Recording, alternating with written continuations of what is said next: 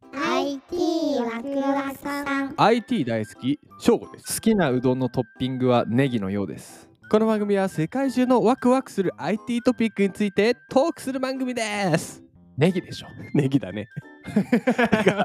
世界中のワクワクする IT トピックについてトークする番組です好きなトピックはネギです 何 ネギだねじゃなな何が勝負は何がいい、 あいいねうん、トッピングトッピングねやっぱ卵かなあーちょっとうわうわちょっと卵まずいネギ負けそうネギ負けそう温泉卵こでのデしィスょカッション負けそう温泉卵でしょ温泉卵ですよあのちょっと白身がさちそょうっでとすそうです程よくなってるあれがだしと絡んで美味しいじゃあーところでさ、ないですかはいカレーうどんってさ、はいもう神じゃない、もうカレーうどんさえあればうん、なんだってだって さうどん食えるじゃん、で具材何でもあるじゃん肉でもあるしそうだお野野菜菜ももああるるししねさでそれこそ卵も入れてるわけじゃん、うでネギも無限に入れてるわネけじゃんギも入れてるねで何がすごいってカレーも食えるんだけど、うんこうだしっぽいカレーだからスープとしてもいただけるわ確けかよにそうだねで腹にも溜まって栄養素がある誰完璧じゃない カレーうどん作ったの誰カレーうどん誰だ誰が作っまあカレーうどんについてはねまた今度カレーうどんの回たカレーうどんの会やるかはいやりましょう、今日のワクワクポイント今日の赤く、なんでうどんの話したかですよ確かにね丸亀うどん AI 需要予測サービス活用で効率化もうね、丸亀うどんさんはね、本当にお世話になりましたよ。まず、お世話になっ中学、高校の時の塾の近くにありましたと。あたそれは行くねそう。で、あと、新宿のオフィスで働いてた時に、うんあった、1階に。そのビルのね。でも近くにあるじゃないですか毎回もうね寄り添われてるね素晴らしいですよ。そこが何今日はじゃあタイトル言ってみますか。タイトルいきますはい今日はですね C ネットジャパンさんネットジャパンさん。お借りしましたありがとうございます。タイはい。讃岐うどんのうん丸亀製麺、うん富士通の AI 需要予測サービスで発注や仕込み量の最適化へ素晴らしいね。こういうところがすごいですよこね。のさ、いや、何がすごいってさ、今もうすごいじゃん。もうもうすでに、本当だねもうすでにさスピーディーだもんね、すでにすでにすごいのにうさ、さらに高みを目指してるわんけです。そうなんです。あー中身いってみますか。はで富士通さんですからね。リスさんです富ね。士通ははい2月2日、うん同社が開発したうん AI 需要予測サービスについて、まあ、トリドールホールディングスはいが運営してますから、あの丸丸亀亀製うど麺んさんね。うん。丸亀製麺、まあ、国内で全823店あ、そんなあるんだ。舗、ね、すごいね。で採用されたと発表しましたと。 なるほど。富士通さんの需要予測。そうです。そうね AI 需要予測サービスですね。ででこ、の、まあ、AI 需要予測サービス何をするか、はい今後の来店客数んや販売数、うん高精度に予測する AI 需要予測ソリューションと。あじゃあ、カレーうどんが今日どれくらい出るかも出せるわけだ。っそうてことだよ。よね。そうです。はで、富士通さんの、まあ、プラットフォームというか、あの分析予測 SaaS の上で構築されていますと。うーん富士通さんのなんかさ一回前需要予測みたいにやったよねやったね。ソフトバンソクフさんトバンかクのあの人流とあかあーそうだそうだ天気のそうデーだタそうだを合わせてってことだよね。でも今回もですね、あの気象データと、あと企業あ内のやデっータぱをそうなんだ合わせて出していると。確かに、うん確かにさ寒いです、んもう丸亀さんしか出ないもん寒い待って時待ってのランそれは持った。 それは持った。じゃあやれよあのうん前提すべてすっ飛ばして喋ったから持ってるけ ど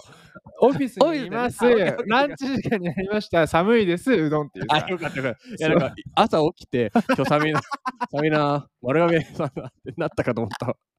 朝起きてねうん。あーさすがに違うね。あうどんかーってそうさすがにならないな。あ、そういうことね。あ OK そういうそういうこと OK ランチねそれはわかるわかる。うんで、この ODMA 需要予測といううん。あのサービス、はいというか、これがベースに構築されてるんですけども、 OD ODMA サービスサービス、が基盤としてあるわけ。基。盤。へえこ。の需要予測では、データ特性から人が予測する思考プロセスを AI、機械学習技術により実装した富士通研究所の動的アンサンブルモデルによって、うん複数の需要予測モデルを自動チューニングで最適に組み合わせが可能と。人の思考プロセスがわかるわけ。思考プロセスを AI そうですね。やっぱこう一定のあれがあるんだろうな、人間のさ。やっぱ大体そさっき多分だから郷さんが俺言っ一緒だよた寒い寒いな、丸亀うどんあの、多分天候の気温とか さうん、で、あこれ今日来るなってのが分かるわけそだれよのな予。測ってことですねはあ、おもろ。確かにいいと思いましたよねでしょうんうんほら。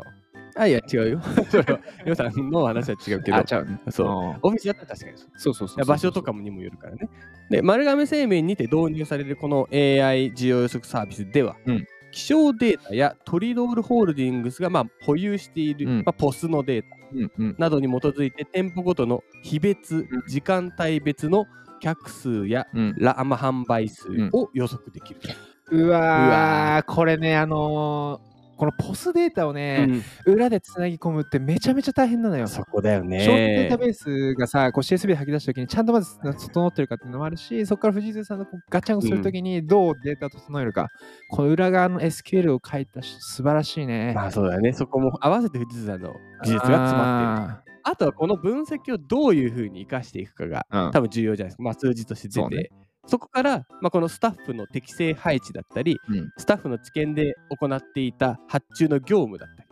あとうどんの仕込み量だったりを調整して最適化を実装するまでちゃんと行いますと。そっか、前までは結構、なんていうの、人の感覚で需要予測してね、るこんだ。こに記事に書いてあるのをこう読み取るとあー確かにその店舗ごとの多分スタッフさんあ店長さんが確かに丸亀うどんさん入った時に、もうあの注文聞いてくれるおじちゃんが、もうもう片手にさ釜玉うどんセットしてるもんね、してる。いそつうでももういいけるえよういにけるよっていう左手を用意してるから,、そこはもうちょっとデジタルになるわけだそうだねそうだね。はまあ、そんなサービスですけども。あなんでこの記事選んだのね。 いや、もうね、記事の中にあ る、はいこうはい、図というか、うん、なんて言うんだろうね、こう、AI プロセス、AI をこう予測するためのうんプロセス、ちょ見たらわかるんですけど、わかワクワクしますよ。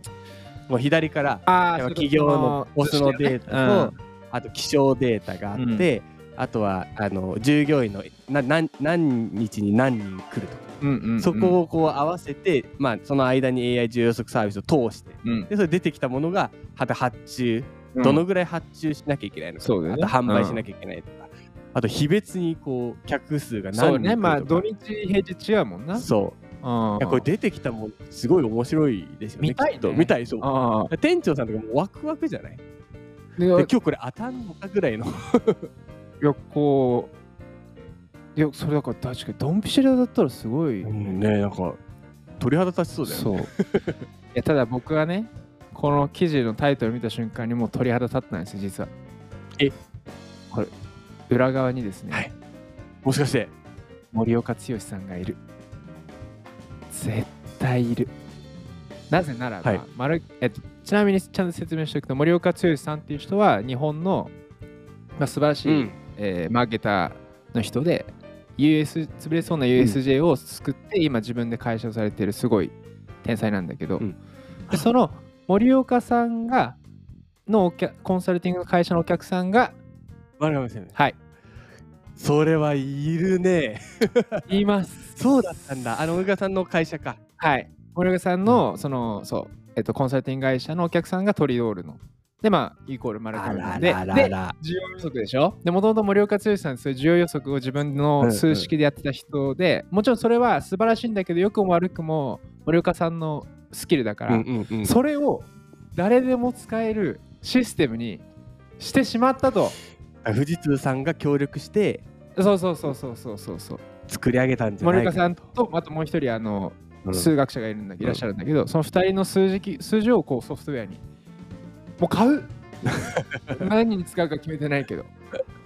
ていうぐらいの、まあ、その可能性はありますね。僕はだからやっぱね、ま、だあとは単純に丸亀うどんさんすごくないだって安いじゃん、うん早いじゃんうまいじゃんでまた接客素晴らしいじゃんそうだね。でそこにこのマーケティングっていうところが組み込まれてるわけじゃん最強じゃないですか。最強だよね、うん。まあ、こんなワクワクしちゃったんですけども、今日を一言でまとめると、それでもトッピングはネギが好き卵が好き。確かに卵卵があるじゃん、はい卵をこう崩した時にネギのおかげでうどんと絡んで美味しいわけじゃん。つまりネギがあることによってうどんと卵と出汁がうんのパフォーマンスを発揮するっていうその裏のなんていうのパサうーんがネギなんだよね。だからネギはパサーなのよ。結論、カレーうどんが神。神。以上でした。以上でした。明日の若くポイント。明日の学ポイント。はい。メタバースで温度を感じます。温度暑いとか寒いとかの温度寒いおメタバースで感じメるタバース内で感じます。あ確かにメタバースのあれかだから火山のシーンとか氷のシーンとかあのうどんすすってるシーンとかそうです。熱っ熱っカレーうどんは神。神ですそれではまた次回です